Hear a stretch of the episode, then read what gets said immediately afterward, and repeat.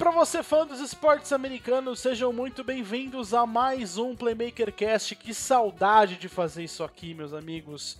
Eu sou Jefferson Castanheira e o mundo está muito diferente do que a gente deixou no nosso, o nosso último podcast que a gente gravou aqui, hein? Rapaz do céu, enfim.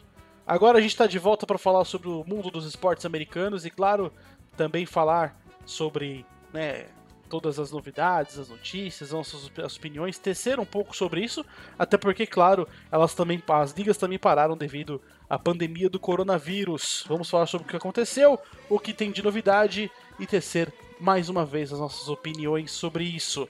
Junto comigo, eu tenho ele, grande Rafael Lima. Como é que você tá, Rafael? Cara, tô muito diferente, cara. Assim, o mundo tá muito diferente, tá todo mundo enfurnado dentro de casa quem pode, enfim, e quem tem juízo também.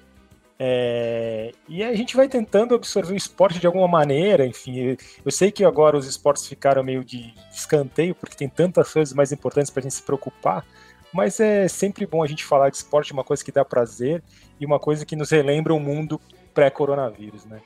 Legal estar tá com você, Jeff, estar tá com o Henrique, estar tá com o Ricardo e vamos que vamos. Direto das Filipinas, que está bem melhor que o Brasil, infelizmente, relacionado Infelizmente não, né? Felizmente ou infelizmente, depende do ponto de vista. O importante é que todos os países fiquem bem. A gente tem o nosso enviado especial de lá, Ricardo Meneghelli. Como é que você tá, Ricardão? Fala aí, rapaziada. Uh, cara, que tá tudo bem. Como você falou, o cenário tá bem melhor aqui do que no Brasil, infelizmente. Gostaria que tivesse tão bom quanto ou menos pior do que tá hoje. Uh, mas eu acho que o mais importante é que tá, as pessoas continuem se, se conscientizando aos poucos e que elas consigam, que a gente consiga aos poucos combater isso. Estou confiante de que em algum momento a gente vai conseguir combater isso, vai surgir uma vacina, ou que a gente vai conseguir erradicar o vírus.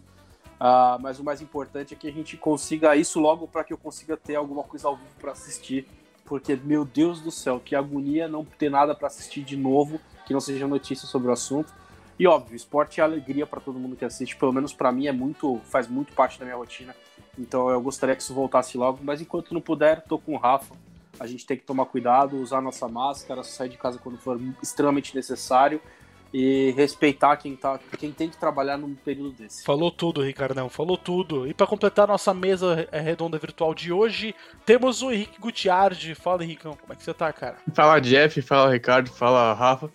Olha, considerando que eu ainda não quebrei nada, ou me quebrei, acho que eu tô indo bem na medida do possível. É como os dois falaram, é ficar em casa, só sair se for muito necessário, é, usar máscara quando for sair, usar álcool gel, lavar bem a mão, lavar bem a, as coisas, porque é importante, quanto mais a gente ficar em casa, mais rápido tudo se passa, a gente pode voltar para a rotina e também os esportes voltam, que é o que todo mundo aqui quer. É isso, meu querido Henrique. Enfim, antes da gente passar para as pautas que a gente tem hoje, que a gente vai falar sobre todas as ligas que a gente é, acompanha e também é, teste nossos comentários e notícias lá no nosso site www.playmakerbrasil.com.br e também lá nas nossas redes sociais do Facebook e no Instagram, arroba PlaymakerBrasil. A gente fica aqui para deixar todo esse recado, esse sentimento de união com você, fã de esporte, porque nós, todos nós somos fãs de esporte e a gente quer que você fique bem e vivo contigo, com a sua família, enfim, para que a gente possa passar por isso, tá certo? Vamos para o nosso assunto de hoje. E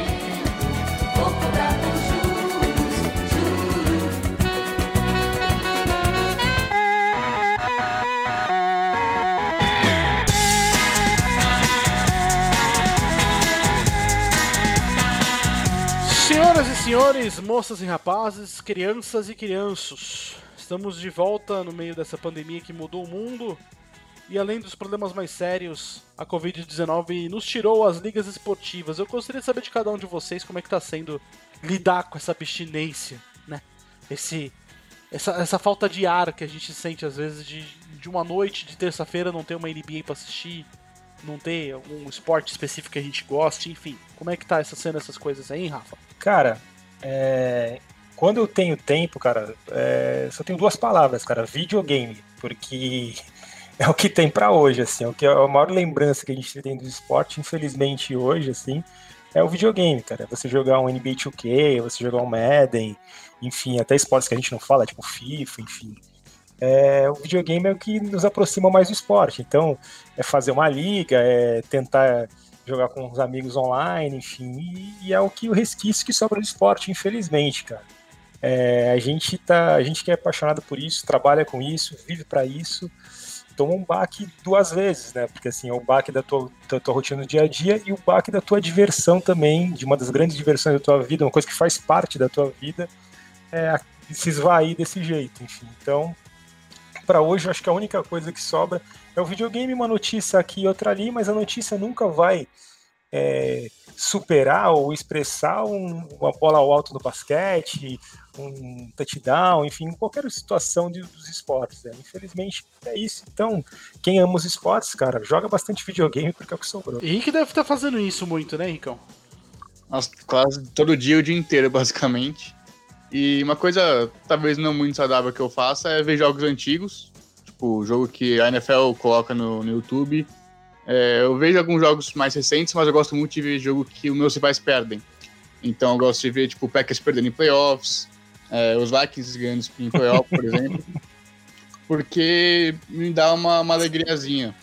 Mesmo que pequena, dá uma ajuda para sair da quarentena, para ajudar na quarentena. Mas é, é muito videogame, é, minha mãe fica preocupada. E por aí nas Filipinas, como é que tá o, o, o meu querido Ricardão? É, aqui tô na mesma dos dois, infelizmente eu não tenho um videogame, eu não sou um gamer, diferente de vocês três, na verdade. É, o que me resta é resgatar as coisas do passado que tanto me fazem bem quanto me fazem mal. Uh, não posso negar para vocês que eu já assisti até o 43 a 8 do Seahawks em cima do Broncos. Foi um jogo que para mim foi bem trágico. É... Mas assim, eu, eu sou uma pessoa que penso que o, o esporte ao vivo ele traz muito mais pra gente do que, do que a gente acha. Por exemplo, eu assisto, eu gosto de assistir jogo domingo à noite, no caso aqui domingo à noite, domingo de manhã no Brasil. E por mais que eu esteja em casa praticamente o fim de semana inteiro, eu tô assistindo alguma coisa nova. E acho que o, o mundo tá carecendo de novidades que não sejam relacionadas ao que tá acontecendo hoje. Então, é, me faz falta isso, obviamente, mas o que eu tô fazendo para matar é basicamente assistir jogo antigo, assistir, assistir, assistir coisas diferentes e eu felizmente não ainda continuo ativo no trabalho, então eu consigo, consigo conciliar minha rotina de trabalho com assistir coisas antigas e isso tem sido de certa forma até gratificante para mim de, saber que eu tô ativo ainda. É uma situação só para completar é, que a gente na Playmaker está fazendo textos especiais. Então a gente está falando de times especiais, de jogadores antigos, de situações. Enfim, já teve texto aí do John Wiggins, que foi um running back bem maluco, bem especial do Washington Redskins. Teve texto já sobre jogadores históricos também, time histórico Fort Wayne Pistons. Enfim, teve texto agora há pouco tempo do Meta World Peace, que agora é outro nome já, enfim, ele muda de nome toda hora. Enfim, a gente tem vários, vários textos aí históricos de jogadores e times, que é uma forma de você relembrar também o esporte e tal, e pra gente que escreve, e pra gente que lê os textos dos nossos colegas também do Playmaker, é uma forma de voltar pro esporte. Então, se você também tem interesse nisso, vai procurar lá no nosso site, que tem bastante texto de, de coisas históricas e coisas legais, assim, interessantes para quem ama o esporte. Rapidinho, antes, Além eu posso disso... fazer um momento jabá rapidão? Claro. É, a Amazon colocou. Colocou não, tem na Amazon uma série falando de temporadas ocupando times da NFL, que é o Or Nothing. Tem dos Cardinals em 2015, Cowboys em 2016, é, também tem Eagles, Rams e Panthers, se não me engano. É bem interessante, tipo, acompanhar os bastidores do time. E é muito bom na quarentena, porque cada, cada time tem umas 8 horas mais ou menos de, de vídeo. Então é bom para passar o tempo, é uma boa recomendação. Além disso, os nossos textos do draft também, que tu participou bastante, Henrique. É, esqueci de mencionar até quando eu tava falando, a gente escreveu muita coisa sobre o draft, especificamente sobre os times, é, as needs dos times até o momento do draft ou até antes do momento do draft. É, a gente escreveu muita coisa sobre os principais prospectos da parte ofensiva e defensiva, falamos especificamente sobre os quarterbacks, colocamos lá as notinhas de cada time, é, colocamos quem foram as escolhas. Se você não tem interesse em ler toda a lista de escolhas, você pode ir na nossa no nosso link do draft da NFL e ver quem, foi, quem foram os jogadores que seu time pegou, quem separou por time. Então foi um trabalho muito bem feito nosso durante, durante os últimos dois meses, vamos dizer assim. Sim, ainda tem os textos de torcedor também, que a gente abordou 18 times, torcedores da, da, também da Playmaker aí, então também você torce para algum desses times, vale a pena dar uma olhada lá. Conteúdo no site da Playmaker não falta, hein, meus amigos? Enfim, uma ideia de retorno está surgindo do beisebol que cogitou realizar as partidas no Arizona e em Las Vegas que são locais pouco atingidos pela pandemia. O que, que vocês acham dessa possibilidade, hein? Cara, é, eu não sei nem muito o que pensar, porque de maneira egoísta seria legal a gente ver um esporte assim, se todos os esportes americanos de repente voltassem para lá, poderia a gente teria os jogos para assistir e tudo mais, mesmo que seja sem torcida, enfim. Mas a chance de juntar todo mundo em dois estados para ter esporte pode ocorrer desses estados começarem a ter mais casos, enfim. É, pelo bem da humanidade, eu acho melhor não, cara. Acho melhor esperar e, e ser mais espaçado do que concentrar um monte de gente no mesmo lugar. É, eu tô com o Rafa nessa. Eu acho que não faz o menor sentido começar isso tão cedo, especialmente que os Estados Unidos hoje são o epicentro do, do, do vírus. Uh, é uma pena, porque é um país que provém muito entretenimento, não só na área do esporte, mas em outras áreas também. Mas eu acho prematuro começar isso agora e acho que, é, acho que a gente tem que ter um pouquinho de cuidado e, e prezar também pelas pessoas. Os atletas também são pessoas, apesar de serem humanos fora de série no que fazem, mas eles são pessoas e a gente tem que tomar cuidado com, com a saúde deles, prezar por eles igual a gente tem que prezar pelos nossos familiares e amigos. Cara, o sindicato dos jogadores de beisebol é, e até liderado por um jogador do Boston Red Sox. Depois até, eu não lembro o nome dele agora de bate pronto, mas depois até a gente coloca na descrição do vídeo aí, Jeff. Mas é, vou pegar o nome dele e te passo. É, eles estão querendo que a liga permita que os jogadores escolham se eles querem ou não jogar, caso a liga comece logo, comece logo. E que eles não tenham sanções, sofram sanções por causa disso, entendeu? Pode até ter desconto em salário, coisas do tipo, mas assim, do jogador que não se sentir à vontade para jogar, ele não ser obrigado a jogar e ficar fora de multa, para ver o quanto os jogadores estão preocupados com a situação. Então acho que é melhor começar direito do que tentar começar nesse afogadilho aí que estão tentando. Cara, eu acho que não dá para é que eles falam, não dá para começar isso quando tá tão forte ainda o, o coronavírus. É, é, melhor você segurar bastante, mesmo que comece depois, não tem problema. Acho que o problema é só você tentar acelerar as coisas e começar também, tipo, juntar muita gente num espaço que, que ainda bem que não tem tanto caso, começa a explodir, porque vem gente de todo lugar, às vezes a pessoa pode estar contaminada, pode ter o vírus e não saber, e passa para a cidade inteira. Então acho muito arriscado isso, eu acho que não tem porquê. Eu acho que dá, a gente consegue ficar mais um tempo sem esporte, pelo menos até o vírus passar, pelo menos até a gente conseguir uma vacina é, é, a gente tem que ser inteligente agora, a gente não pode ser tão apressado assim. Bom, apesar da gente estar tá sem esportes, para quem gosta da NFL e é apaixonado por ela, a gente teve o draft e algumas movimentações na free agency da liga que nos deram um pouco de lembrança pelo esporte. Pelo que vocês viram, quem vem forte para a próxima temporada e quem pode decepcionar, hein, o Ricardão?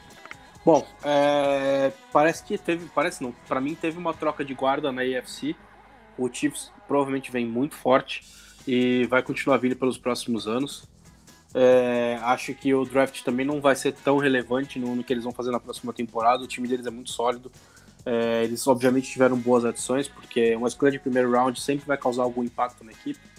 É, porém, eu queria destacar o positivo e o negativo na AFC.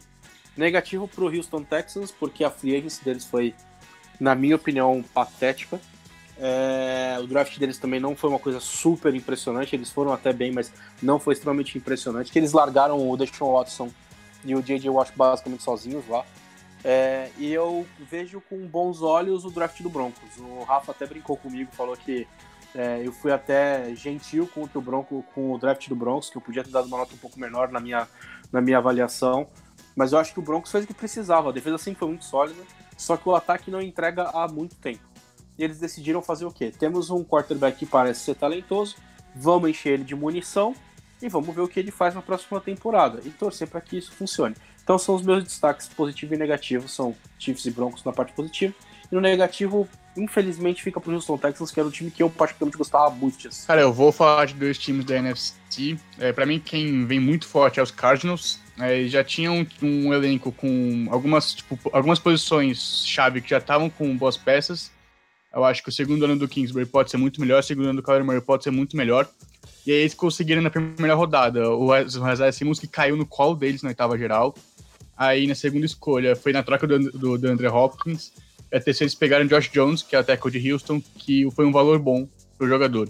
Então eles conseguiram melhorar bastante o elenco. A divisão deles, os quatro times têm chance de ganhar e nenhum deles é favorito, claro. É, os Niners têm um elenco mais completo, mas tem o pior, um dos piores quarterbacks da divisão. O Seahawks tem o Russell Wilson, mas ainda assim é um elenco que tem é, falhas, que é um time que pode acabar apanhando bastante. E os Cardinals estão com muito melhor agora. Você tem um quarterback, você tem um, um linebacker maravilhoso. Eu acho que eles podem vir muito forte, talvez não para ganhar a divisão, mas vão brigar seriamente num wildcard. E meu, meu negativo vai para os Packers. Não é de clubismo, eu gosto de falar mal dos Packers, mas aqui realmente eles foram muito mal. Eles tinham duas, pos duas posições que eles é, precisavam muito, que era recebedor e linebacker. Era a melhor classe de recebedores sabe-se lá quantos anos. Eles não pegaram nenhum recebedor no draft, eles tiveram muitas chances, eles subiram quatro posições para pegar o Jordan Love na primeira rodada, eles não precisavam subir. Se eles quisessem pegar na 30, ele ia estar na 30 disponível. Aí, segunda rodada, você vai pega um running back que não é um. Não era de segunda rodada, é um cara que não consegue agarrar passe. É um cara que, se ele tá em campo, agora sabe que não vai ter passe para running back. Então deixa muito óbvio, não era running back de segunda rodada. A terceira, você vai pegar um Tyrant que também não era melhor disponível, não era melhor da classe. É, eles, foram, eles mandaram muito mal. Eles não pegaram o linebacker também até bem mais tarde no draft. Eu acho que numa divisão onde os Vikings foram bem no draft, os Bears foram mal, mas pelo menos talvez tenha um upgrade com o Nick Foles quarterback. Uma defesa muito forte. Os Lions que também conseguiram algumas peças novas, acho que os Packers é, desapontaram bastante e podem acabar sendo uma grande decepção em 2020. Cara, vocês falaram super bem aí de do draft aí dos principais times, assim, acho que só faltou falar do Dallas Cowboys, que até tem aquela questão do o, Henrique provavelmente não vai lembrar dessa propaganda, mas é Tostines é fresquinho porque é gostoso, é gostoso porque é fresquinho, enfim, é era uma coisa assim que tinha, porque não dá para saber se o Dallas Cowboys foi eficiente ou se os outros é que deram mole e deixaram de mão beijada Sid Lamb de cara, que talvez tenha sido o melhor wide receiver da classe e sobrou para eles na posição 17. Aí tem o Trevon Diggs, que um dos melhores cornerbacks também sobrou para eles na segunda. Enfim, Neville Gilmore também é bom, Red Rum, enfim, eles conseguiram fazer um draft muito bom e talvez diferente do que o Michael McCarthy tivesse pensado, porque eles não esperavam que ia sobrar tudo isso na mão deles, né? Então, assim, realmente é uma equipe que vai vir muito mais forte pela questão do draft. E fora que, além do draft, agora falando um pouco da free agents, que a gente não falou, é, os caras trouxeram na frente do Haha Clinton Dix, que é um belo safety, os caras trouxeram Gerald McCoy, Don Taripoy, que também vão fortalecer muito o front seven. Enfim, os caras renovaram com Sean Lee. É, realmente é uma equipe que Anthony Brown de cornerback, os caras trouxeram, enfim, realmente é uma equipe que pode pode assim, pode não, vai ser muito melhor do que foi na última temporada. Eu acho muito difícil não ser. E só para dar uma passeada rápida, porque a gente não falou de free agents, a gente falou muito de draft. Enfim, Baltimore Ravens melhorou ainda mais a defesa, eles conseguiram jogar a tag no Matt Judon, que, é, era importante, trouxeram o Calais Campbell, que é um monstro, um dos melhores defensive da liga, enfim, é, Derek Wolf, que o Ricardo conhece bem também, é experiente, mas é um cara que, que pode somar assim, depois até queria que o Ricardo falasse sobre, sobre a saída do Wolf para lá para os Ravens, enfim, é um time que já foi forte na última temporada e que deve rivalizar aí na AFC com, com os Chiefs. Buffalo Bills melhorou muito, já, já teve uma boa temporada na temporada passada, e agora para essa temporada trouxe o Josh Norman, que é um cornerback que tem nome na liga, enfim, Quinton Jefferson de defensive end, é, trouxe o Stephon Diggs para ser o principal wide receiver da equipe, Mario Edson, Mario Edson de, de Ed, enfim, é um Buffalo Bills Olha, vou falar uma coisa que eu não esperava falar na minha vida, mas assim, o Buffalo Bills é a grande força da UFC Leste hoje. Eu acredito que vai ser difícil tirar isso deles. E olha, tá, depois de tantos anos, eu concordo, mas ainda. Sabe aquela sensação que você tem na. Que alguma coisa vai acontecer em New England e tipo, eles vão conseguir morder uma, uma, uma, uma divisão? Será? Eu não sei porquê, cara. Eu não, não sei, eu quero falar um negócio que acho que vai deixar o Jeff e o Rafa muito felizes. Josh Allen é o melhor quarterback da divisão. Cara, sei lá, cara. Para de forçar o Josh Allen. Ele é burro, cara, eu vou mas. Porra. Eu vou, eu vou te falar que eu resto- minhas fichas no tua, hein? Ah, não Eu aposto não sei em nem se ele vai jogar, cara. cara. Não sei nem É. se ele vai jogar Mas- essa temporada. Capaz, mas se eu se fosse ele- o Miami Dolphins, eu segurava um pouco ele, inclusive. Eu também. Mas não, se eles ele não jogar, nem eu acho que ele é grande. Vai deixar o cara quebrado se machucar ainda mais. É, tem, tem esse ponto também, mas é, enfim, eu acho que ele é um cara para um projeto bom para Miami. Se eles conseguirem fazer ele funcionar no time, vai ser excelente. É, e eu não tenho dúvida de que ele vai ser bom. Eu acho que a escolha do Dolphins foi muito boa. Apesar de ter gente que questiona um pouco, que ele é um cara meio bichado. É, e eu acho que o Buffalo é o time do presente e o Miami Dolphins é o time do futuro da IFC Leste. Eu acho isso, né? Não sei se eu vou, vou acertar, mas eu tô achando eu, isso. Eu concordo. Eu não gostei muito do resto do draft dos Dolphins. Achei bem mais, bem mais ou menos. Cara, eu não achei não, viu? Eu achei que o draft dos Dolphins, tirando algumas escolhas que eu não entendi, tipo, selecionar um long snapper, que não faz o menor sentido na história da humanidade. Mas tirando isso, eu achei que os Dolphins acertaram, viu? Eu acho que é, fora o Tua Tagovailoa. E a free agency foi boa também, Porra, além do draft. Tá trouxemos, draft. Muito free. trouxemos Kyle Van Noy, trouxemos Matt Breed agora numa negociação pelo draft. Pô, nós Byron melhoramos Jones, muito. não, melhorou não, muito. Byron Jones já melhora muito a secundária. A um defesa, jogador já muda tudo. A nossa defesa está, na minha opinião, é a melhor defesa da década já, pra mim. Olhando nossa, assim no papel. Cara. O Dolphins não. O Jeff, que eu falo é não, que tipo, vocês tinham três escolhas na primeira rodada. Oi? É. Eles tinham três escolhas na primeira rodada. Vocês pegaram Tua na 5, que é uma escolha que eu achei muito sim, boa. Sim. Aí eles pegaram Washington Jackson na 18, que eu não gosto do Washington Jackson, ainda mais na primeira Ruiz. rodada. César Ruiz era meu nome. É, e também vocês pegaram aquele corner de Auburn no Noah, assim, já tinha o Xavier Howard, vocês pagaram muito dinheiro pro Byron Jones. Eu Cara, eu não entendi porra nenhuma. Na rodada não era uma nick muito grande. Sim. Ainda mais com o Jeff Glenn saiu uma escolha depois. Cara, eu não entendi. Um, eu, não entendi eu não entendi de verdade. É, é, o que eu ia falar, tipo, eu, eu tava falando. Tem duas escolhas sobre o Dolphins que eu não consegui entender. Que foi o. Eu não vou conseguir falar sobre o nome do cara, velho. É Noah Ig Ignobene.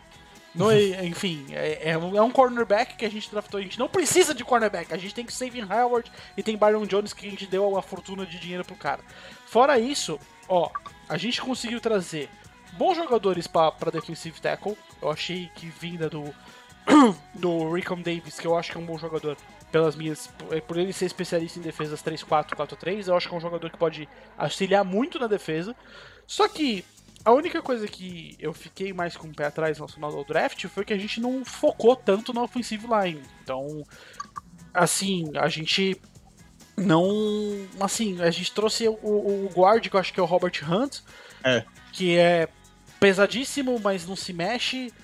É assim, isso me preocupa. Se você tem o Tua Tagovailoa como cornerback, que eu acho que foi a escolha certa para Miami, é, depois de ter pensado muito, para mim no começo não era a escolha certa. Pra mim o Dolphins tinha que ir 3 OL no first round, foda-se, não, não, ficar pensando em quarterback se a gente não vai proteger os caras. Mas assim, para mim eu acho que foi bom o draft, não foi ruim não. Achei que foi o. Assim, eu como torcedor e... dos Dolphins, acostumado a ver os Dolphins fazer merda, cara, tirando a maior merda do, do, problema foi o draftar o long snapper na, na e, no draft. O resto, assim, bem. Tem, eu, tem, um, tem um comentário só sobre o draft do Dolphins.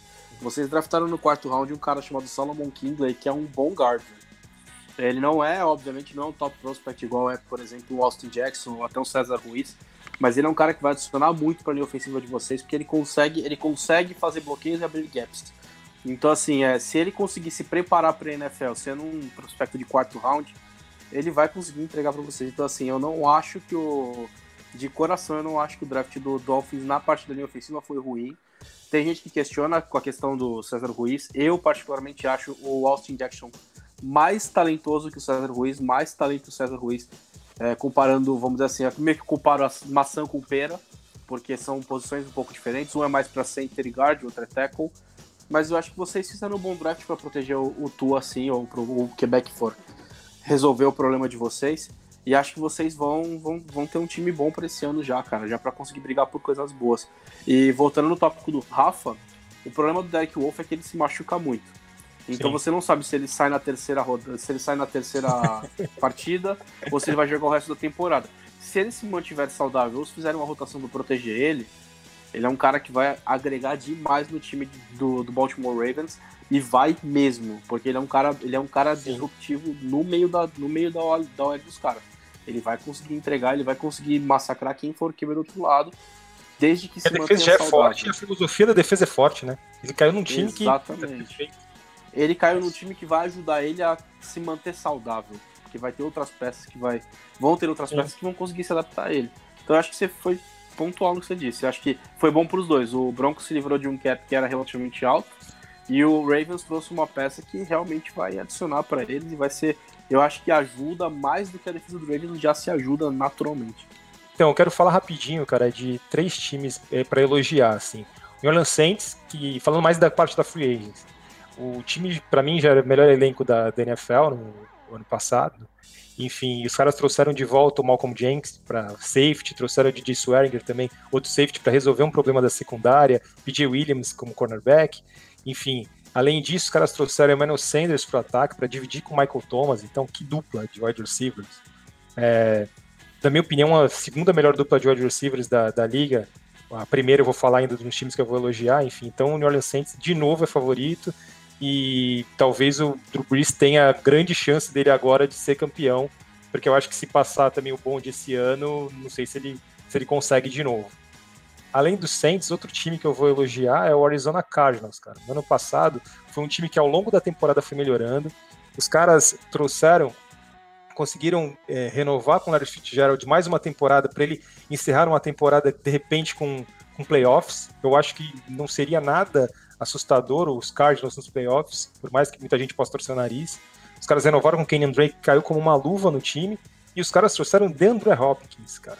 DeAndre Hopkins do lado do Larry Fitzgerald Olha essa dupla, olha o tamanho dessa dupla. Provavelmente uma dupla de Hall of Famers, cara. Então, assim, é uma equipe. O, o Kyler Murray já foi melhorando ao longo da temporada. Eu acredito que ele, dos últimos prospectos, é um dos melhores.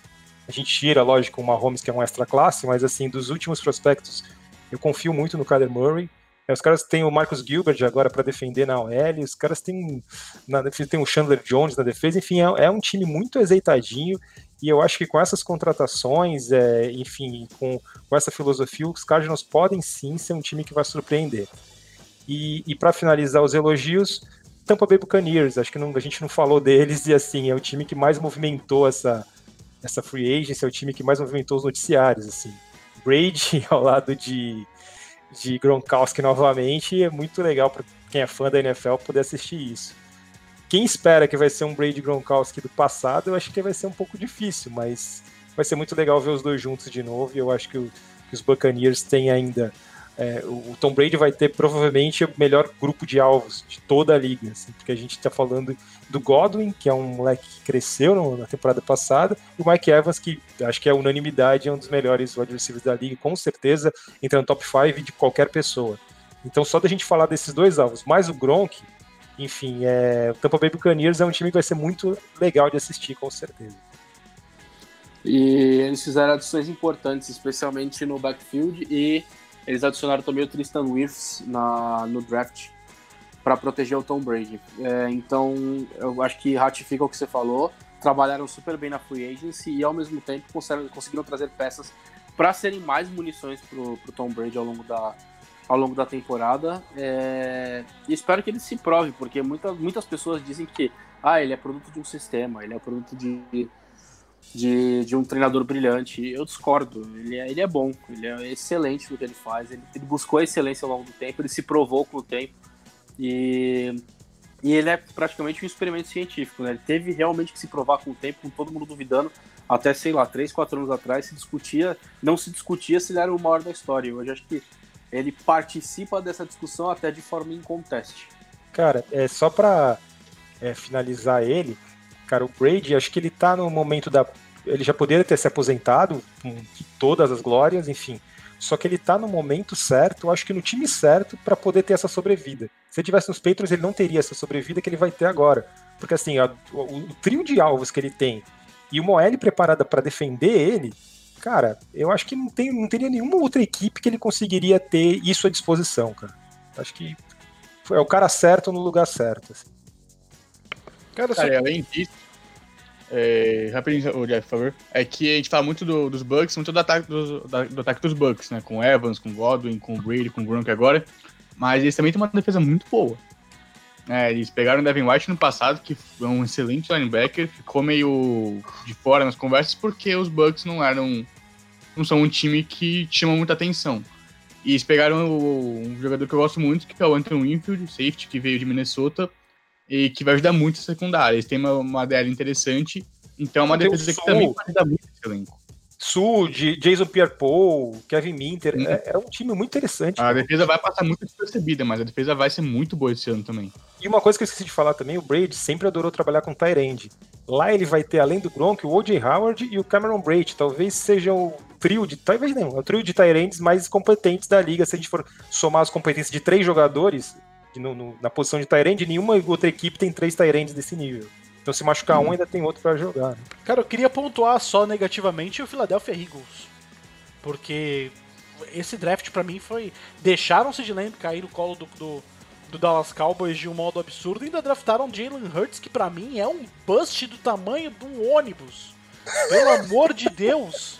E o Wentz vai machucar, né? Certeza. Nossa, é, o Wentz vai machucar. Qual, qual rodada ele machuca? Bom, como a gente falou sobre os Packers também, a grande história do draft foi trazer amor para Green Bay. Jordan Love veio para os Packers, esse quarterback, que o Packers do nada resolveu subir. Eu, eu, eu, eu não consigo nem terminar pra mim essa questão da pauta, porque eu, eu na hora eu fiquei em choque. Pronto, os caras vão subir trade up vai, dar, vai pegar alguma coisa genial. Mas enfim, o que, que vocês acham do futuro do Aaron Rodgers? Na minha opinião, ele vai Brett Fraviar. Só deixar isso no ar aí. Cara, concordo contigo, cara. E assim, talvez o time, talvez seja até por justa causa, né? Porque assim, o cara tava esperando no draft. Imagina o Aaron Rodgers com a senhora Aaron Rodgers comprando, ou o senhor, né? Não sei. Enfim, comprando pipoca, assistindo a TV e falando, puta, agora eu vou ter um alvo legal e tal. Pô, os caras subiram, acho que eles vão pegar o Tiro Higgins, porque para garantir um alvo legal para mim, todo mundo, todos saíram antes, enfim. Aí cara, os caras pegam e, e, e, trazem um quarterback, e depois passam o draft inteiro sem trazer um wide receiver. Enfim, é realmente muito frustrante, cara. O, essa temporada achei muito difícil porque o que os Packers fizeram foi uma sacanagem gigante. Eu não sei como é que é o bastidor, mas Ô, Rafa, enfim. Eu vou foi. ter que te cortar porque Uh, acho que um aconteceu... no fundo. Vazou um belo grito aí. É. Não, eu vi que vazou, mas eu achei até que poderia ser bom. Mas sua filha cometeu um homicídio aí, dá uma olhada. Ela tá, cara, ela tá dois cômodos pra frente, cara. E ela mesmo assim. Não, mas eu achei que, que podia deixar de, esse Vamos deixar no ar, porque é, é playmaker de quarentena, pessoal. A gente tá em casa, Quarentena é isso, tá ao vivo. A gente, a gente não tem mesa de som pra ficar no estúdio e fazer aglomeração. É isso, cara ouvinte. Você está ouvindo o que é a gravação do primeiro Makercast. Desculpa te cortar, Rafa. Segue o baile aí. Não, é isso, assim, eu acho que o coitado do Rodgers, coitado também não sei, mas enfim, os caras fizeram um puta de um contrato com ele gigante, que é muito difícil ele ir pra outro time, alguém acoplar isso no seu, no seu cap, esse esse contrato do Aaron Rodgers. Então ele está de mãos atadas num time que pior do que o ano passado. Deram para ele que ele consegui, conseguiu se arrastar até as finais de conferência, porque não tinha um time para chegar nas finais de conferência, tinha outras equipes melhores, enfim. E, e agora ele está com essa batata quente na mão. Acho que a primeira oportunidade que ele tiver de sair, ele vai sair, mas é difícil por causa do tamanho do contrato dele. É, e não é só isso, né? Se você para para analisar, não é nem o melhor love, nem o melhor QB disponível, né? Tinha um QB, o Jake From pra mim é um pouco melhor e estava disponível ainda. E se você for olhar do lado do Love, ele podia O melhor Love é o Wagner Love, Wagner Love, Zé Kevin Love, Kevin Love, Love é, o, o, Kevin Love, eles podiam contratar o Só Love, comprar um CD do Claudio Bochecha e dar pro, pro Aaron Rodgers. Eles podiam ter feito qualquer coisa com o nome Love, menos draftar o cara na primeira rodada. Então, assim, é uma pena, eu não sei o que pensar, sinceramente. Pra mim, eu, eu só achei... vejo como um movimento de cartão amarelo. Eu Pô, achei genial, ó, Ricardo. É uma pena e rachando o bico. Tipo, é uma pena. tipo, que pena, né? Zerou, zerou, tipo, mas tô feliz com essa notícia. Mas, cara. É, é um cartão amarelo. Né? O Henrique ele. tá soltando fogo. O Henrique, é. na hora que saiu isso aí, o Henrique deve ter soltado fogo. Não, é, eles deram um cartão amarelo no Aaron Rodgers. Lá, tipo, tá aqui.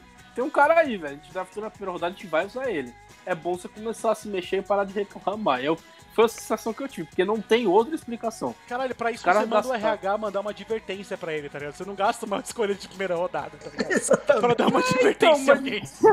Cara, eu, eu queria entender também. Eles podiam pegar, eles podiam dar trade down, pego mais uma escolha, ter draftado o Love, porque ele ia sobrar pra segunda rodada, e ainda pegar um cara na terceira para ser recebedor. E seria mais útil do que fazer o que eles fizeram. Mas eles conseguiram a proeza de fazer algo muito pior. Então, eu não sei, eu, eu achei patético. Não faria se fosse o Packers. Eu acho que Acho que só o, acho que só o head coach deles que faria mesmo. E eu ficaria com, eu ficaria com o Wagner Love de recebedor e o Aaron Rodgers ali de, de, de QB. Oh. Tava bom pra mim. Ô Jeff, isso que você falou me remeteu assim, imagina na tua empresa, assim, tu tá mal, tu tá chutando tudo e tal, aí tua empresa pra te deixar mal, contrata o Michael Scott do The Office e coloca do teu lado ali, assim. Puta merda. pra você dividir espaço com ele. É, chama o do Dwight pra ficar do meu lado, puxando o saco. pra quem não conhece, The Office é a melhor série de comédia da história. Total. Faz o menor sentido, porra. Tipo, O, o, v- vamos dar o cartão amarelo pro, pro- pro- Vamos dar cartão amarelo pro, pro Aaron Rodgers. O que, que a gente vai fazer? Vamos mandar uma carta de advertência? Vamos dar uma multinha de 5% no salário? Não. Vamos gastar a primeira pick num quarterback aleatório. Tipo, foda-se. Tipo, não faz o menor sentido. Tipo, eu não sei Eu se. queria- Eu, por algum acaso, Jeff Ireland foi, foi, pro, foi pro Packers, porque eu não vejo uma escolha tão burra dessa desde o Miami Dolphins de 2012. Desde o Miami Dolphins deixar passar o Drew Brees e uma caralho de gente. Eu vou te falar que a, a do ano passado do, do Giants também não foi fácil, cara. É, Eles escolheram o Daniel Jones na primeira rodada, escolha 6. E esse Não, cara sim, ele tava total. prospectado pra terceira rodada. Cara, mas eles não tinham o Aaron Rodgers, né, cara? Assim, Só pegada, pior. né? pegada É, é que o Giants dá pra entender porque tava com o Eli Manning com sua disfuncionalidade mental. Então qualquer coisa é era melhor. Sim. É, sol- soltaram os fusíveis dele e ele tava daquele jeito lá. Agora, o Aaron Rodgers com o contrato que tem não fez o menor sentido. Eu só acho que pode ser. um- É a única justificativa que eu achei, eu juro. Eu perdi uns 20 minutos pensando nisso. Eu, eu não cheguei a conclusão nenhuma. Pra mim, eles devem tentar dar um cartão amarelo muito mal dado no Aaron Rodgers. Tipo, escolhemos um cara na primeira rodada, se precisar, eu vou usar. Só que, tipo, é o Aaron Rodgers. E não adianta, ele é um cara, pra, na minha opinião, apesar de muita gente questionar, ele é um fora de série e ele vai continuar sendo por algum tempo até que ele prove o contrário pra mim. Então, gastaram, gastaram, gastaram à toa. Gastaram à toa. Pra mim, eles não tinham o que fazer e, simplesmente decidiram, ah, vamos, vamos bagunçar isso. Ano que vem a gente vê o que faz. Olha, eu vou dizer que eu tô que nem o meme do Faustão, rindo, mas com a cara de preocupado atrás. Porque eu já vi esse filme, os Packers pegarem um quarterback no final de primeira rodada, quando você tem um cara que vai pra Roda da Fama no- de titular ainda, ele vai ficar três anos no banco e bate na minha bunda por 10 anos depois. É, então eu dei risada na hora, obviamente, não tava esperando. Mas eu tô com um pequeno medo, porque o Love é um cara que tem aqueles atributos que podem ser lapidados. É um cara móvel, é um cara com um braço gigantesco. E se for bem trabalhado, eu tô muito ferrado por uns 10, 15 anos, de novo. Mas é, acho que é muito difícil entender, mas tem alguns pontos que podem ajudar. O Rodgers é um cara que a gente sabe do ego dele, é um cara que deve ser bem difícil lidar com ele no dia a dia. Ainda mais quando você é o dono da organização. É, aí você tem um quarterback que, olha, pode ser que dê certo, vamos tentar, vamos deixar o, o ator trabalhar com ele. É, o Rodgers não tá ficando mais novo, ele já tá fazer 37 anos, se não me engano, em dezembro. É, não foi muito bem nos últimos três anos. 2017 machucou, 2018 machucou e foi mal. Ano passado, para mim, ele foi carregado pelo time dos Packers. O jogo corrido foi muito bem. A defesa foi muito boa também ano passado. Ele não fez é, um trabalho muito bom, na minha opinião. Mas ainda assim, acho que não vale a pena pegar hoje um quarterback na primeira rodada quando você tem um contato monstruoso com o Rodgers. É, né, pra mim não é nem questão de um time não vai conseguir arcar esse contrato. Os Packers não conseguem arcar com o dinheiro garantido, o dinheiro morto que ia cair na folha e trocarem o Rodgers. É um contrato muito grande. essa. É um contrato muito grande, mas eu acho que daqui a uns três anos, quando ficar mais fácil, ele vai parar nos Lions, que nem o Fábio fez e querer jogar contra os Packers duas vezes. Ele vai parar no Lions ou no Bears. Essa é a minha opinião. Acho mais fácil o Bears, hein, cara. Que É. o Lions, o Stafford ainda tá saudável, ainda funciona, então não vejo por que ele ir pro Lions, mas pro O Bears. Stafford é que bom tá- também, né? Nick Foles, É, eu, eu gosto. Eu, eu, eu desconfiava dele, hoje eu gosto. Eu gosto Um cara bastante que eu não. Pra mim era, um, era sei lá, um, Também ele é um cara um muito mediano de desarmado. tabela. Eu ele é só muito acho que o time é mediano e ele não consegue compensar. É, isso aí é a história dos Lions, né? É Barry Sanders, é Calvin Johnson, é, é Matthew Stafford, é jogadores muito bons que ninguém liga porque os Lions são horríveis. É, é isso. Boa definição. Eu só queria colocar um mínimo comentário aqui rápido sobre se o Jordan Love der certo. Não, se der certo, Hollywood tem que ir pra lá e regravar Karate Kid lá em Green Bay. Porque ficar toda hora pegando o mestre e ficar treinando e o cara dar certo no final e ir pra luta e conseguir dar porra. É o melhor discurso motiva motivacional da história, porque se conseguir Verdade. fazer a mesma fórmula dar certo, cara, ter Kid é lá. É isso. Não, não, né? E Karate Kid nem rola mais, porque os caras já estão fazendo Cobra Kai, já mudou o foco. Total. Esquece isso, velho. Total. Esquece isso. Isso é. Coisa, coisa, coisa de jovem, velho. Enfim, ainda na NFL, vocês acham que pode ocorrer alguma trade bombástica? Quais são suas apostas para o destino de Ken Newton? Pra mim, ah, o Dolphins podia trazer ele, né? Só pra ficar um aninho que fosse. Cara, eu vou ser bem breve, assim, eu acho muito difícil ter uma troca bombástica aí e tal, na liga. Talvez o Earl Thomas, por esse lance da mulher aí e tal, querer fugir de Baltimore, de alguma forma. Mas, enfim, eu acho muito difícil ter uma trade bombástica e eu acho que o Ken Newton, se eu tivesse que apostar num time, eu apostaria no Jacksonville Jaguars. Ô, Rafa, só discordando de ti, cara, porque eu já, eu já tive namorada meio pancada das ideias. E não adianta, cara, ele vai fugir, ela vai atrás. Então, É verdade. né, se ele for, ele tem que trocar de país, velho. No mínimo, pra ter um lá. pouquinho de garantia de que. Ele tem que ir pro Toronto Raptors. fugir. É, não sei. Mu- Mudar de esporte. jogar fute- É pra É, jogar futebol na Eslovênia, vem aqui me visitar nas Filipinas, legal, tem praia aqui. Agora, só trocar de time, a mulher vai atrás dele e ela não vai aparecer só com revólver, não. Acho que ela vai aparecer com outras armas que talvez sejam um pouquinho mais letais que, que o que o revólver. Mas sobre o Ken Newton, eu acho que o destino dele é a praia, cara. Sinceramente, é, eu tô vendo a, a janela do, do free agency fechar pra ele. Os outros caras estão se reposicionando, mas ele tá. Não sei, talvez ele pegue alguma posiçãozinha de reserva, algum time que esteja desesperado por uma lesão, mas eu não vejo ele sendo trabalhado nessa free agency mais. A não ser que o Patriots mude a chavinha e decida, não vou puxar eles pra cá. Olha, eu vou discordar agora de você. Eu acho que o Kenilton ainda tem. Acho que ele só não tá em um time ainda por causa da lesão dele e por causa do coronavírus. Acho que se fosse consolidando mais a galera podendo ver como tá o pé dele, já estaria em algum time. Pelo menos o já meio palavrado, tipo, ah, se você tá, se melhorar até tal dia a gente te dá o contrato, acho que seria uma coisa mais ou menos assim. Mas é um cara que ainda tem muito gás no tanque pra queimar, ele é um bom quarterback. Eu tô com, com o Rafa, meu palpite é que ele vai parar no Jaguars, mesmo que seja pra ser reserva do, do Minshew.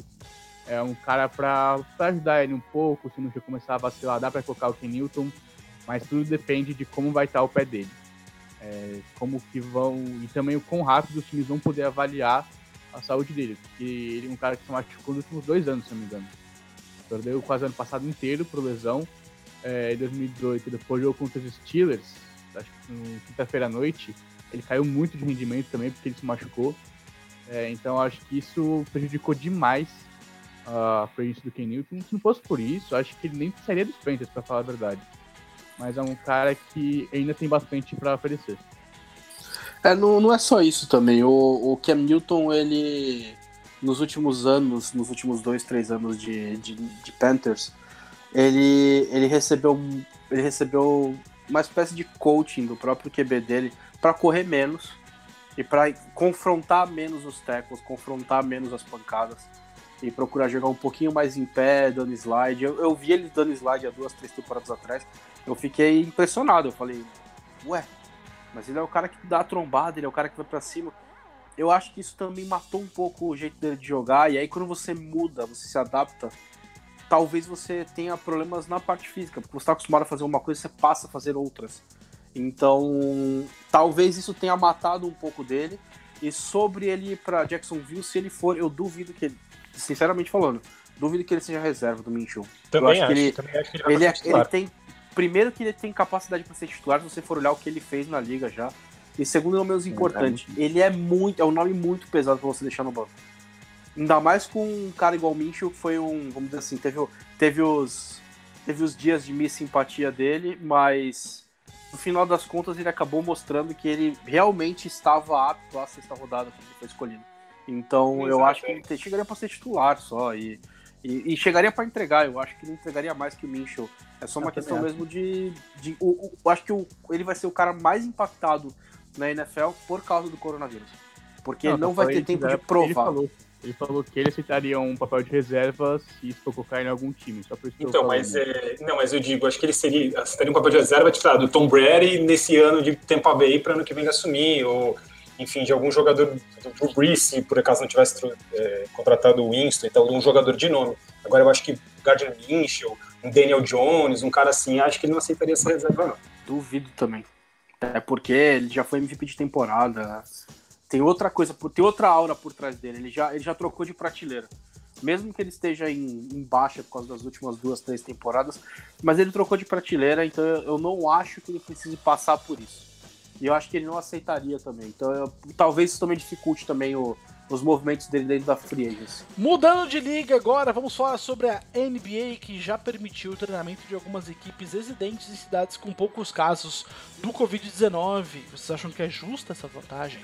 Eu acho que não. Acho que deveria voltar todo mundo ao mesmo tempo. Você é, fazer com que times possam treinar antes que os outros, para mim, é, eu acho bem errado. O que, que você acha, Rafa? Cara, eu concordo 100% contigo, cara.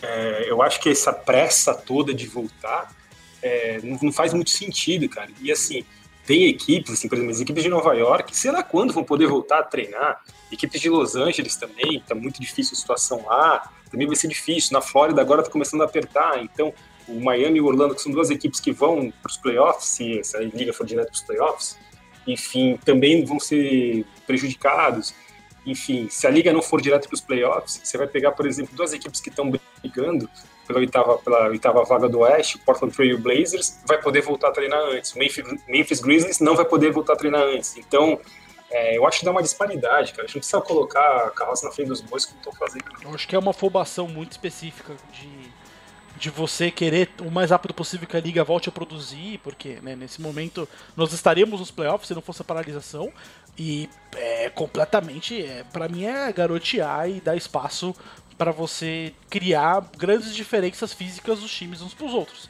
Até porque quanto mais você treina, mais o corpo do atleta vai estar preparado para situações de jogo de extrema é, de extrema fadiga, que é o caso de um playoff, inclusive, que provavelmente a gente deve voltar direto para os playoffs. Eu acho bem difícil a gente voltar para temporada regular. Se vai voltar para os playoffs, os jogos vão ser mais pegados, mais é, exigentes fisicamente.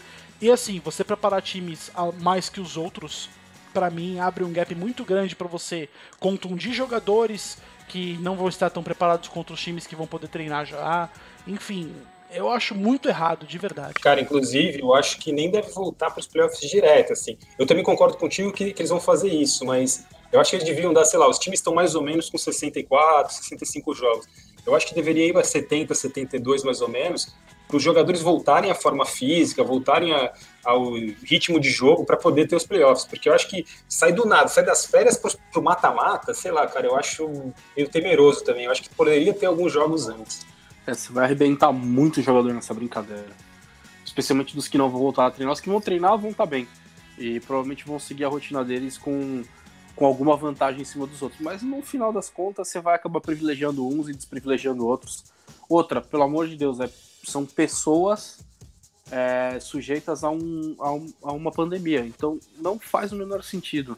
Segura todo mundo em casa, volte quando achar necessário tome as, as, providências que forem necessárias, nem que seja misturar com a final deles com o início da temporada da NFL, ou enfim, mexer no calendário dos esportes americanos um pouquinho, mas fazer isso é, é privilegiar uns, desprivilegiar outros e, infelizmente, transformar o esporte numa coisa que vai ficar dispare.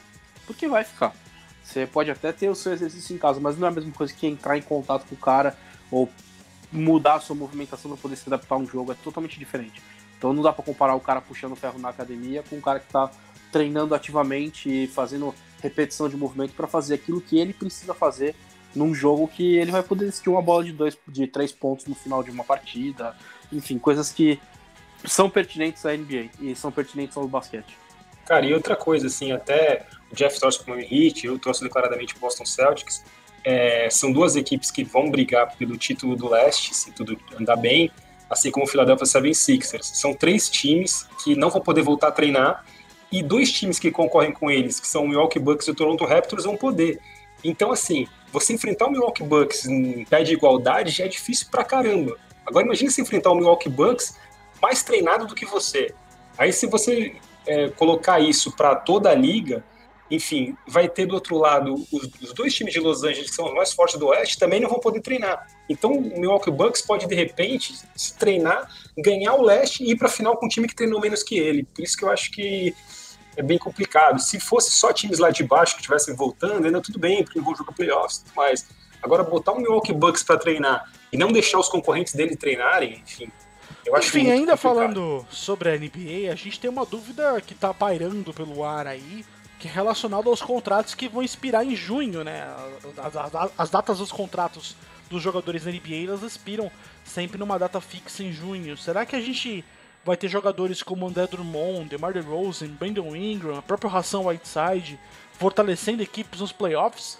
Eu acho, assim, da minha opinião rápida, um, eu acho isso muito errado, eu não acho que isso deve acontecer de maneira alguma. Se a liga puder fazer algum acordo com esses jogadores e postergar a data, a data final do contrato deles, ou até deixar eles virarem free agent já poderem fechar com o time, só que o contrato deles só ser válido a partir da próxima temporada, beleza. Mas trazer esses jogadores pra liga, agora, pros playoffs, para eles estarem livres para fechar com times com contratos mínimos, para poder entrar em times que já estão nos playoffs nesse momento, eu, olhando pelo ponto de vista de justiça e do, de planejamento no geral, eu acho errado. Pelo lado show business e espetáculo, seria inacreditavelmente sensacional, porque os times montariam seleções. Mas eu não acho que isso deve acontecer de verdade. Eu espero que não aconteça de coração. Então, eu concordo Jeff, 100% contigo nos dois casos, assim, cara. No caso do, da justiça esportiva não seria legal mesmo, assim. Mas no caso do, do show business, também concordo contigo, ia ser fantástico você ver jogadores em outras equipes. Mas o, o mais importante disso tudo, é um ponto que a gente tem que ter, ter em consideração, é que, por exemplo, no caso do André Drummond, é um cara que é um grande pivô da liga, é um dos caras, uma máquina de toco, uma máquina de rebotes, enfim, um cara extremamente importante que foi trocado para Cleveland sem ele querer, sem ele ser consultado, assim, ele foi tratado como qualquer coisa. Assim como os jogadores do, da NBA são meio assim, são descartáveis para as franquias.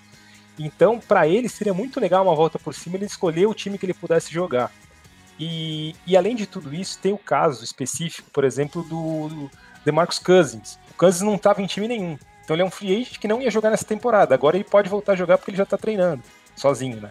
Então é, é um cara que vai voltar para a liga. Então é uma situação muito complicada essa, cara. Assim, é, é muito difícil saber o que é justo para o time, talvez não seja justo para o jogador, entende? É, é meio confuso. O, o próprio DeRozan, ele não ia renovar com o San Antonio Spurs, provavelmente, porque estavam falando já que o contrato dele era pesado para renovar e que os Spurs queriam renovar o time, não o jogador. Então o DeRozan teria que esperar uma acabar essa temporada quando ele já poderia ir para um time e já se adequar a esse time durante os playoffs. Então é, é, eu realmente não tenho uma opinião formada assim sobre o que eu é, eu concordo contigo, mas ao mesmo tempo concordo com os dois lados. Então eu não consigo ter uma, uma linha de raciocínio formada se seria legal a NBA deixar permitir que isso aconteça ou não, entende? Eu partiria da premissa da isonomia, cara. Se a premissa de assinar contrato é por temporadas, eu acho que eles ter, teriam, óbvio, é uma opinião totalmente minha, mas é, eles teriam que manter como temporada. Então, até a temporada terminar, esses caras estão presos aos seus, aos seus atuais clubes. É que o Mesmo contrato tem data, cara. O problema é esse. O contrato tem data. Se fosse por temporada, não teria esse problema. Mas o contrato é por data. Não, não, eu digo no, no, até no cunho esportivo. Não, nem vou entrar em detalhe de ah, contrato, entendi, porque entendi. particularmente eu não, eu não manjo, tá? É diferente, por exemplo, de falar de um contrato de futebol, de futebol americano. É uma coisa que eu não tenho tanto detalhe, mas assim, como você trata um, uma temporada, quando você vende um pacote, você vende uma temporada, fica um pouco desleal você quebrar um contrato, sei lá, em 30 de junho, 31 de julho, não sei exatamente quando, que é é, teoricamente seria o último dia do jogo 7 da final da NBA e você simplesmente jogar esses caras para jogarem um playoff porque um, aconteceu uma pandemia que parou, parou o mundo por três meses, quatro meses que seja. Então, assim, do de vista, do ponto de vista esportivo, eu sou contra. Tem a questão do show business, que eu acho que a NBA vai levar muito mais isso em consideração do que propriamente a, parte desportiva, mas é, eu acho que eles vão ter esse bom senso. Eu, eu sinto isso das ligas no geral, que elas estão tendo bom senso por causa desse cenário, que é uma coisa totalmente atípica. Eu espero que a gente não passe isso nunca mais enquanto, enquanto existir terra. Então vamos ter. Acho que as. Acho que as os esportes eles têm que tomar esse cuidado de tentar fazer a coisa o mais próxima da realidade da, da realidade pré-coronavírus possível. Cara, eu vou dizer que eu acho, eu não acho justo também. Acho que o contrato é até junho, mas como tá tudo paralisado, acho que tinha que tipo, estender até o final da temporada, mesmo, mesmo que seja só por esse ano. Porque acho que a gente está vivendo uma situação extrema, então tem que ter também medidas extremas para balancear um pouco os níveis. Eu acho muito complicado você colocar um jogador que estaria num time e não poderia jogar o jogo de playoff, é, podendo entrar em outro time que, imagina um, um time que é fraco de, gar, de garrafão, como um cara como o Whiteside, gigante, como um cara como o André Drummond, também gigante. Melhorar muito e talvez poder dar uma vantagem que eles não teriam normalmente. Então acho que eu, eu paro da premissa que se não era para ter essa vantagem, não tem que ter. Não é porque o, a temporada foi atrasada que os contratos têm que acabar quando acaba antes, tem que atrasar também os contratos. Acho que isso seria muito mais justo. Mudando de liga novamente, saiu a notícia de que o New Jersey Devils dará 10 mil ingressos para os profissionais da saúde na região para a próxima temporada. Vocês acreditam que 2020 e 2021 já teremos torcida na, na arquibancada, nos lugares, nos assentos? Minha opinião baseada em porra nenhuma. Baseada em Atila Lamarino, talvez. Eu ainda acho que não. Acho que até se a gente tiver um resultado positivo hoje, né, na data de hoje da gravação desse, desse podcast, no dia 7 de maio, a gente teve uma informação de que existe uma vacina que teve efeitos positivos lá na Itália, né? Funcionou de fato, desenvolveu anticorpos na, em, alguns, em alguns casos, isso é muito importante. Só que até você gerar isso, produção em massa, você distribuir, fazer com que isso vá para todas as pessoas, é, vai demorar um tempo. Eu acho que o mundo vai voltar ainda a um modo mais parecido do que ele era antes, mas vai demorar ainda, cara. Vai demorar muito pra gente fazer aglomeração de novo em show, em jogo, em estádio. Enfim, complicado. Cara, eu também concordo contigo. Eu acho que não. Vai, acho que esses ingressos aí vão ficar para 2022. Eu acho que ainda no que vem não vai rolar. Ainda mais quando a gente fala de uma arena de hockey, que é todo mundo sentado um do lado do outro, quase em cima do outro, e é um gelo do cacete, que o vírus trabalha melhor no frio. Então a gente vai estar. Tá... Trabalha até engraçado, mas enfim, o vírus age mais no frio. Então a gente vai estar tá colocando muita gente em risco para voltar. No... E isso nos outros esportes também, mas eu digo, o hockey em si é um lugar fechado, congelado e que fica uma pessoa sentada quase no colo da outra. Quer dizer que o caso é tudo pequenininho. Então, esquece. Eu acho que não vai rolar ano que vem, não. Eu quero ser otimista em, em contrapartida de vocês. Eu acredito que eles vão conseguir colocar em algum momento durante a temporada 2021. Não vou cravar primeiro jogo da temporada, pouco provável. Mas eu acho que ao longo da temporada eles vão conseguir pelo menos se não encher, porque como o Rafa falou, as coisas são, as pessoas ficam praticamente abraçadas ou uma no colo da outra no, numa arena de num ringue de hockey. Porém, eu acho que se fizer da forma certa, tentar fazer a questão do distanciamento, começar a colocar, ao invés de colocar 40 mil, 20 mil, 10 mil pessoas, colocar um terço disso para poder gerar um distanciamento suficiente, eu acho que eles vão conseguir trabalhar em cima disso, mas eu não acho que é num, vamos dizer assim, numa situação inicial de temporada, vai ser uma coisa um pouco mais para frente. Se eles decidirem, obviamente, re reiniciar as ligas sem torcida dentro da arena, só para poder ter um entretenimento e etc. Mas é, eu vou um pouco na contramão de vocês só por isso. Eu acho que a gente consegue, de repente, criar algumas situações de distanciamento que podem dificultar o, a, a, o trabalho, como disse o Rafa, do, do vírus em torno das pessoas. E eu, me, eu, tô, eu ainda tô otimista. Eu, pode, pode parecer um discurso até um pouco é, criança que conta com que vai ganhar um PlayStation 4 no Natal e ganha, sei lá, um Polystation. Eu vou seguir mais ou menos a linha do Ricardo. Eu acho que a vacina deve durar até conseguir é, fazer tudo em massa, espalhar para o mundo inteiro, voltar mais ou menos ao normal. Eu acho que ainda vai mais ou menos um ano um ano mais ou menos. Acho que é, é o que eu tinha lido um tempo atrás, ia durar mais ou menos até maio, junho do ano que vem para conseguir voltar para o normal. Eu não sei a temporada da NHL, mas então não sei direito se daria para ser em 2020 2021. Mas acho que, por exemplo, o playoff da NBA do, do ano que vem, talvez já, já dá. É, NFL do ano que vem, talvez. Acho que aí já dá certo para conseguir voltar a ter público. Mas, por exemplo, temporada do beisebol esse ano, é, começo do beisebol ano que vem, acho que é é um risco que, se não tiver 100% de, de garantia, é o risco que não dá para estar disposto a correr. Ninguém. Você nunca pode colocar a vida de, das pessoas é, abaixo de entretenimento como esporte. As pessoas conseguem viver sem esporte. É difícil, é, pra gente que é viciado. Mas dá. Tem gente que mal, tem gente que nem sente falta, porque não vê. Acho que é muito egoísmo a gente querer voltar aos esportes é, sem ter uma vacina, sem ter é, pelo menos tá, 99,83% das pessoas vacinadas, é, acho que não dá pra colocar o, o entretenimento acima da, da vida das pessoas. Comentário muito maduro da sua parte, Henrique, de verdade. Obrigado. Assina embaixo. Tá sentindo estranho, tá sentindo estranho. Mas enfim, saindo dessa brisa torta, desse bad feeling. Enfim, para terminar nosso podcast, a gente tem aquele nosso quadro clássico que é o sentimento em uma palavra que a gente vai mudar nesse caso para comentar a frase no sentido, tá? A gente vai eu vou elencar alguns tópicos aqui, eu quero que vocês comentem em cima disso. O primeiro tópico é o seguinte: o que dizer da iniciativa de dois dos maiores jogadores de hockey de todos os tempos, o Wayne Gretzky, para você que assistia Todo Mundo Deu Cris, você sabe quem que ele é, e o Alexander Ovechkin. É o Gretzky. É o Gretzky, né? Que eu- Olha que perigo. É, eles realizaram partidas de videogame em que eles arrecadaram 40 mil dólares. O que vocês acham disso? Fantástico, né, pessoal? Cara, eu acho que pra. Assim, pra. Os caras usaram o nome deles, dois monstros, assim. Houve o melhor jogador da, dos últimos 10 anos, sei lá, com certeza. E o Gretzky é o melhor da história. Então, juntar os dois, ter essa ideia de jogar o NHL da EA Sports lá e, e, e colocar lá o QR Code do lado para as pessoas doarem, vendo eles jogando dentro das casas deles, assim, passar o tempo deles fazendo uma coisa que não é habitual deles, jogar videogame enfim, treinar pra jogar, pra disputar, ficavam, fizeram guerrinha no Twitter, enfim. Cara, muito legal essa movimentação, só tem que tirar o chapéu, os caras são mais ídolos ainda do que já era. Só isso. É, essa é a versão deles da live que a gente tem no Brasil, né? Então, eu acho muito bom, acho muito legal, porque além de dar passar o tempo, isso também tá ajudando várias pessoas arrecadando dinheiro. Então, acho que é uma atitude muito exemplar que não é muito difícil também de outras pessoas é, seguirem. Você simplesmente chama alguém para jogar, qualquer code, abre um espaço para doação.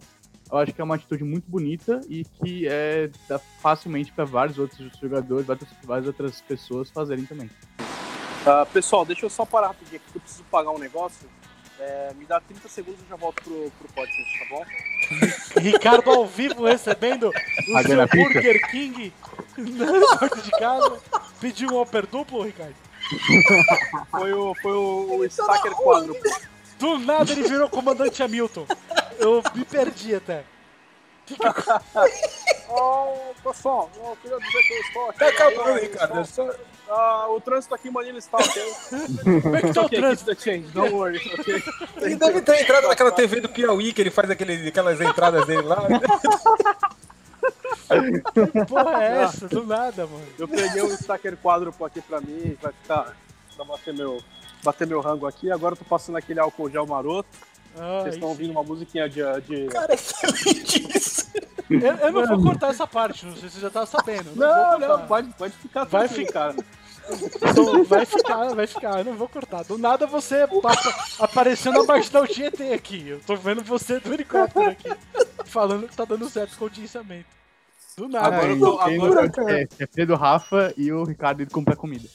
Não, Cara, e- o Burger King tinha que patrocinar muito a gente. Muito, cara. O cara largou um podcast no meio por causa do Burger King, cara. Nossa, eu concordo, eu adoro Burger King. não, O cara eu, tem que mandar o Burger King e pra... nesse momento eu tô abrindo iFood. Você me fudeu, Ricardo. Deu, deu vontade de comer um negócio. eu vou pedir alguma coisa. Cara, eu Ah, vou colocar uma cara, propaganda no e site. Eu vou colocar uma propaganda do Burger King gratuita no site, só pra agradecer isso, pra ver se chama a atenção deles. Excelente, excelente. Ah, é, é. E uma fotinha. Ricardo, manda uma fotinha dando um joinha que a gente Só coloca o desculpa recorte teu do é lado eu- Burger King. Nossa, por favor. Falando sobre o Wayne Gretzky e o Alex. Ah, é, eu não sei como pronunciar Ovechkin, tentar. Ovechkin. Ovechkin. Alex. Ovechkin, ok. É, vamos deixar como Alex. Ah, não, eu acho a iniciativa deles bacana. Eu acho que eles, acho que eles criam uma onda bacana entre os atletas de vamos promover isso, vamos tentar arrecadar dinheiro da nossa maneira, o quanto a gente puder, o máximo que a gente puder. Porque essas pessoas influenciam de fato a, a sociedade de um modo geral, não necessariamente só as pessoas que gostam do esporte, mas também as pessoas que as pessoas que assistem os esportes, elas, elas seguem esses caras. Então, essas iniciativas elas têm que continuar, elas têm que vir de outros caras, elas têm que vir de outras pessoas, não só necessariamente elas colocando o dinheiro delas na frente para comprar respiradores ou para comprar máscara, ou, enfim, o que o que você o que acharem melhor, mas também para trazerem outras pessoas para essa onda positiva. Acho que essa é a hora da gente conseguir se juntar como sociedade e resolver o problema da um problema que hoje é de todo mundo, não é só dos, dos Estados Unidos ou só do Brasil ou só das Filipinas. Então eu, eu gosto muito da ideia e eu sou a favor de que outros atletas também o façam. Foi mal, me empolguei com o meu, com o meu Burger King aqui. Relaxa, cara. Nossa, você me fudeu. Ô, ô, ô, Não sei quem foi que deu essa ideia de, de Burger King. Hoje eu não pedi, eu comi um poke hoje de almoço. Me senti muito saudável. Ô, louco. É muito bom. Tava com vontade de comer poke. Pedi um pokezinho, tá, tem promoção. Prefiro o Burger King. Vamos pro próximo. Ô, rapidão, pro poke? próximo. O que que é poke? Eu não tenho ideia. Poke, Poke é, um- é um- uma comida muito boa. Fala aí, Jeff. poke é- Nossa. poke- É um bowl redondinho, vem num bowl redondinho. É, ele vem E aí arroz, você pode- é, peixe cru, comida Shimeji. Eu comi um pouco de ceviche, Tare. que é uma comida, comida peruana. Muito Que bom. vem com um couvezinho, um negocinhozinho, um negocinho ali. É gostosinho, cara. É saudável. Cara, eu vou resumir. Poke é uma comida havaiana que não tem nem característica asiática nem característica americana. Você põe o que você quiser dentro daquela porcaria daquele bowl. Exato. É isso. É, isso. E, e é vende em restaurante japonês, é, que não faz o é, menor É sentido. isso. O Tom Brady e o Gronkowski juntos de novo podem reeditar o sucesso da parceria? Eu acho que sim, mas eu acho pouco provável. Eu acho que não, mas eu acho que vai ser muito legal ver os dois juntos. Eu acho que não no mesmo nível, mas acho que eles vão conseguir entregar coisas boas. Eu também acho que não, mas o Gronk é incrível, eu adoro ele. O que, que vocês estão achando da série The Last Dance, que tá, tem na Netflix, sobre o Chicago Bulls da era Jordan? Eu ainda não terminei de assistir, eu tô achando sensacional, assim, conteúdo incrível, e eu também pensei, caraca, eu sabia que o Michael Jordan era cuzão, mas não nesse nível. Cara, entregando a idade, eu tô tendo um sentimento de saudosismo, porque eu consegui acompanhar e tal, tudo então. E é muito legal quando você lem tem umas lembranças e, na verdade, ela te mostra algumas coisas que você jamais imaginava que, que aconteceram. Não posso soltar spoilers aqui, não sei como é que a galera tá vendo, mas enfim. É, é uma excelente, excelente série, cara. Bem provável que seja uma das melhores séries esportivas que já fizeram. Eu acho que o Rafa fez muito bem não dar spoiler, porque eu preciso tomar vergonha na cara e começar a assistir, porque eu ainda não comecei. Boa. Cara, eu vou dizer que pra mim tá sendo muito emocionante pra entregar a idade do Rafa. Eu nasci em 2001, então eu não vi nenhum dos títulos dos Bulls, mas eu gosto muito deles. Eu torço pros Bulls. E pra mim, poder ver os títulos tá sendo uma coisa muito, muito legal de ver. O que significa água de salsicha em, em- em Dallas? Quer dizer, significa não, pá, refazendo a pergunta. O que, que acha que o Andy Dalton vai fazer no Dallas Cowboys? Eu achei que isso aí foi uma luz de alerta muito grande agora na cabeça ali do Dak Prescott. Pra mim foi justamente pra pressionar o deck de falar, cara, aceita o contrato que a gente vai te dar, porque a gente já tem um cara aqui de peso atrás de você. Porque, brincando ou não, a gente tá falando de um cara que foi três vezes pro Pro Bowl, um cara que levou o time dele desde o início. Quando ele entrou no Bengals, já impactou positivamente.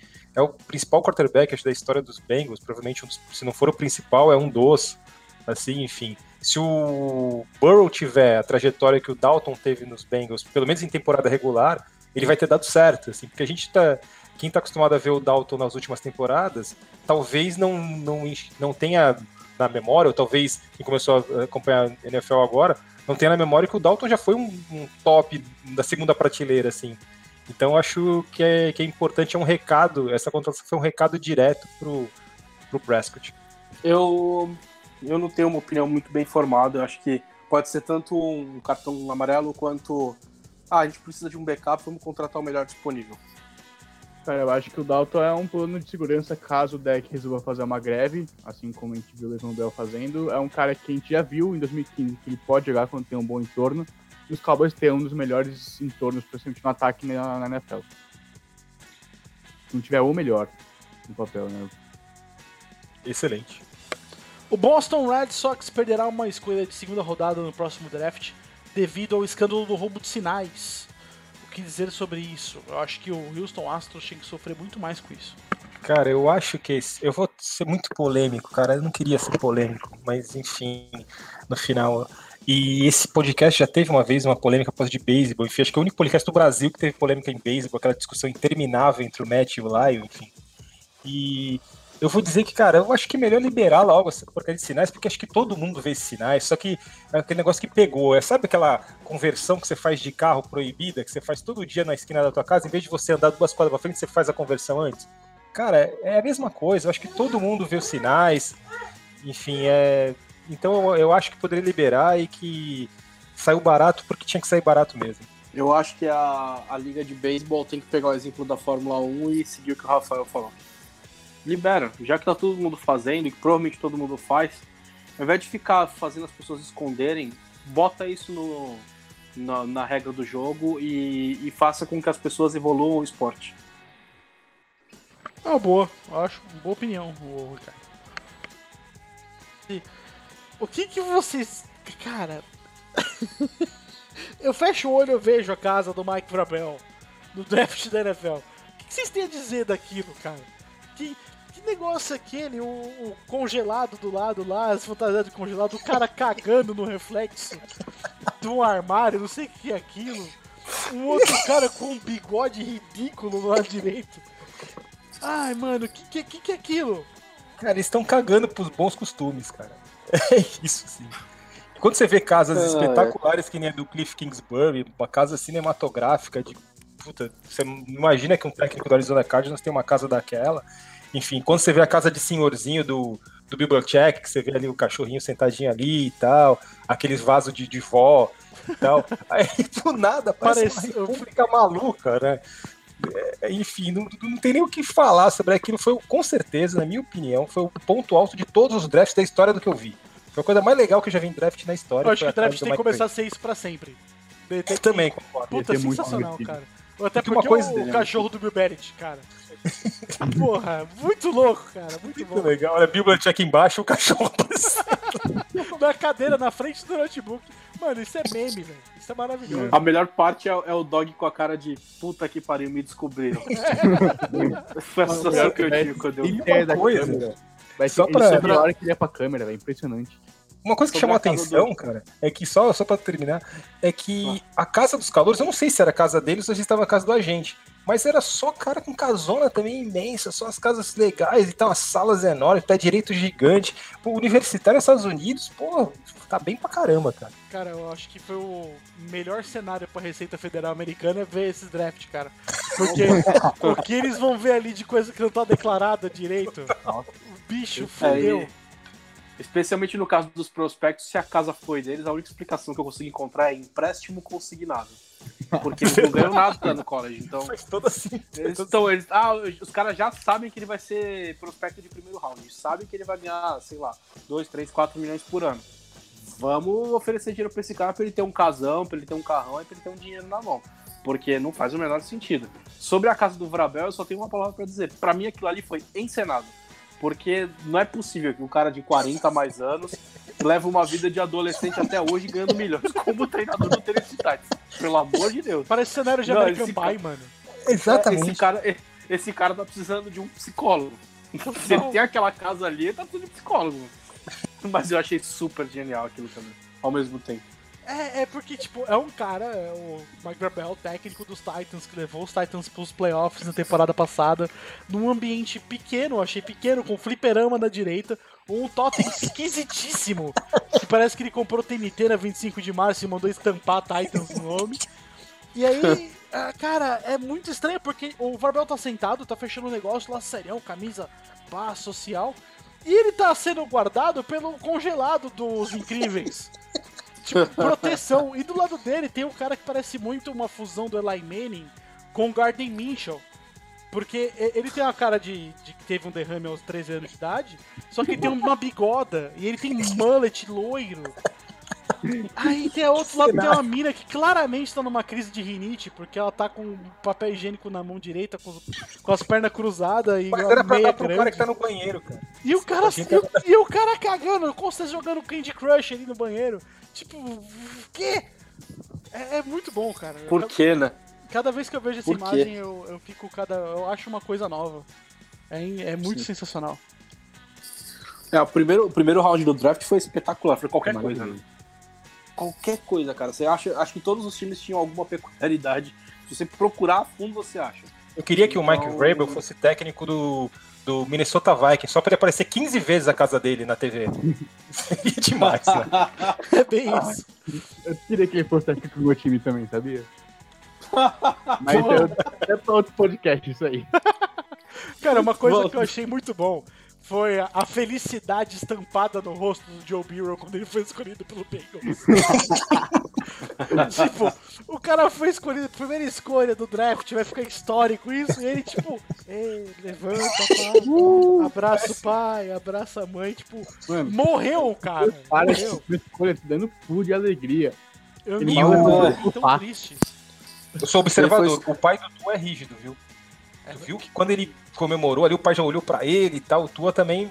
Ele tava feliz, mas tu vê que o pai dele ele segura, segura a onda. O pai dele é Sim, sinistro. sim, o pai dele, esses havaianos aí, bicho. Os caras os cara desmontam a árvore no soco, não tem. o, o Havaí é uma ilha. O Havaí é uma ilha que, que se deslocou da Rússia e foi parar nos Estados Unidos. É, é inacreditável aquele cara ali. O mais fraco ali não tem como. Teve uma mulher, eu não vou lembrar de. É, não vou lembrar o jogador, mas eu acho que foi do Dallas Cowboys. Que quando o cara ganhou, o cara ficou o cara numa montanha. Quando o cara foi escolhido, a mulher ficou numa alegria, mas pulava, e foi- botava a perninha pra trás e tal. Foi esfuziante, ela ela tava a família toda assim, feliz, e a mulher tava completamente descontrolada. Eu vou achar isso aí no próximo a gente coloca, porque eu. eu- Cara, esse draft foi sensacional por causa disso, cara. Isso foi demais. Vou dizer que eu ter uma roupa de gelado. Não, e se eu tivesse uma e soubesse que ia aparecer em rede nacional, eu ia colocar muito essa roupa. Eu ia fazer a mesma coisa que o cara. Eu não tô nem aí. O que eu acho genial é que o cara tá com a fantasia do, do gelado e ele tá de bermuda. tipo, se- nitidamente a fantasia do corpo todo, pega da cabeça até a canela, e ele botou uma bermuda, tipo, por cima da fantasia. Mano, eu tô o uma dessa tem dois anos. Você vem aí, cara. E o Contar comentário do. Henrique foi no melhor. Foi no melhor estilo criança que não teve fantasia pra ir em festa quando tinha 3 anos de idade, tá ligado? Que ia todo mundo de Batman, Homem-Aranha, ele ia com uma bermuda e uma camiseta polo. Não, Quando ele completou, Power eu vou comprar uma, eu vou comprar uma fantasia, vou usar ela no draft da NFL, não tem problema. Não, eu tinha de Power Rangers, respeito. Opa, Rangers verde. então tá bom. Então tá bom. Então vamos. Se é, se é o verde já não é o original, né? Mas vamos, vamos, não vamos entrar nessa seara aí.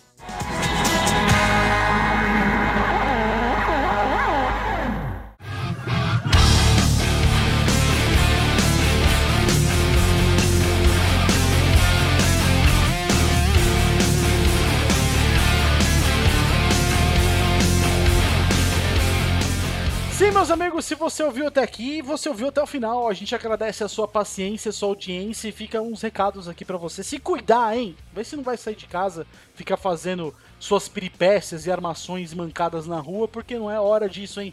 Fique em casa, se, se cuida direitinho, usa máscara, que é importante, e também ficam uns recados pra você, já que você tá em casa, caso você não esteja fazendo nada, esteja passando esse momento por puro tédio, se você não tem trampo, não tem alguma coisa pra fazer específica, vai lá no site da Playmaker Brasil, cara. Tem muita matéria especial lá para te agregar muito conhecimento histórico e também sobre algumas curiosidades e coisas do tipo, sobre notícias que a gente tem diariamente que a gente posta lá no site, tá certo? www.playmakerbrasil.com.br Além disso, tem nossas redes sociais no Instagram e no Facebook, arroba Playmaker Brasil. Meu querido Rafa, muito obrigado pela sua participação, cara.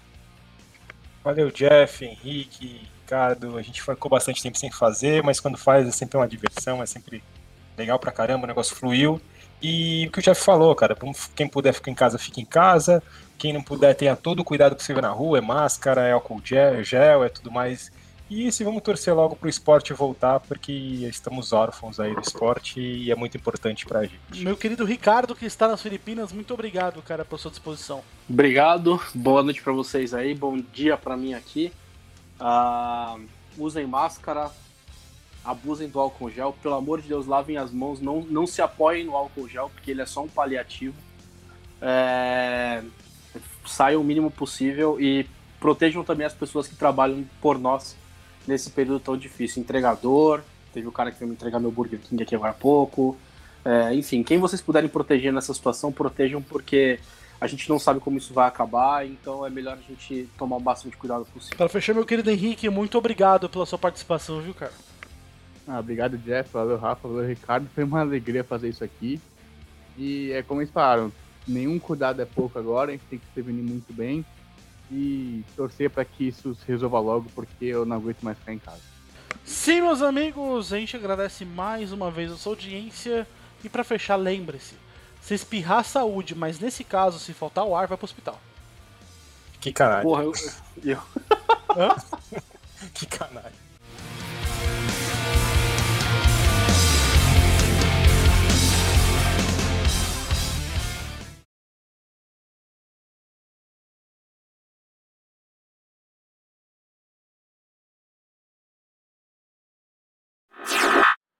Porque, mano, comentário completamente aquém da. Vou falar sobre FIFA um minuto. Cara, Tá vocês já perceberam que toda a formação que vocês colocam no time, o Caio Ribeiro acha 48 defeitos? Eu fico muito puto com isso. eu, eu costumo jogar no 4-4-2 losango com um volante. Aí, toda vez, não, essa formação é muito boa, só que os laterais têm que auxiliar, o meio de campo tem que ser bom, o atacante tem que saber receber a bola. Pô, caralho, então não é bom essa porra, Caio Ribeiro. É que vocês não jogam PES, cara. Tem um PES, tem um comentário do Mauro Betting que ele fala assim: vai fazer outra coisa, vai fazer um teste vocacional. Isso aqui não dá pra você. Caralho, né? Eu vou tentar gravar isso aí e mandar o áudio lá no grupo. eu não, eu uma não jogo peça há muito tempo, mas porra, É um esculacho, cara. o cara desliga o videogame e vai pro psicólogo imediatamente. Acabou. Desistiu, né? Acabou a vida. Caralho, enfim.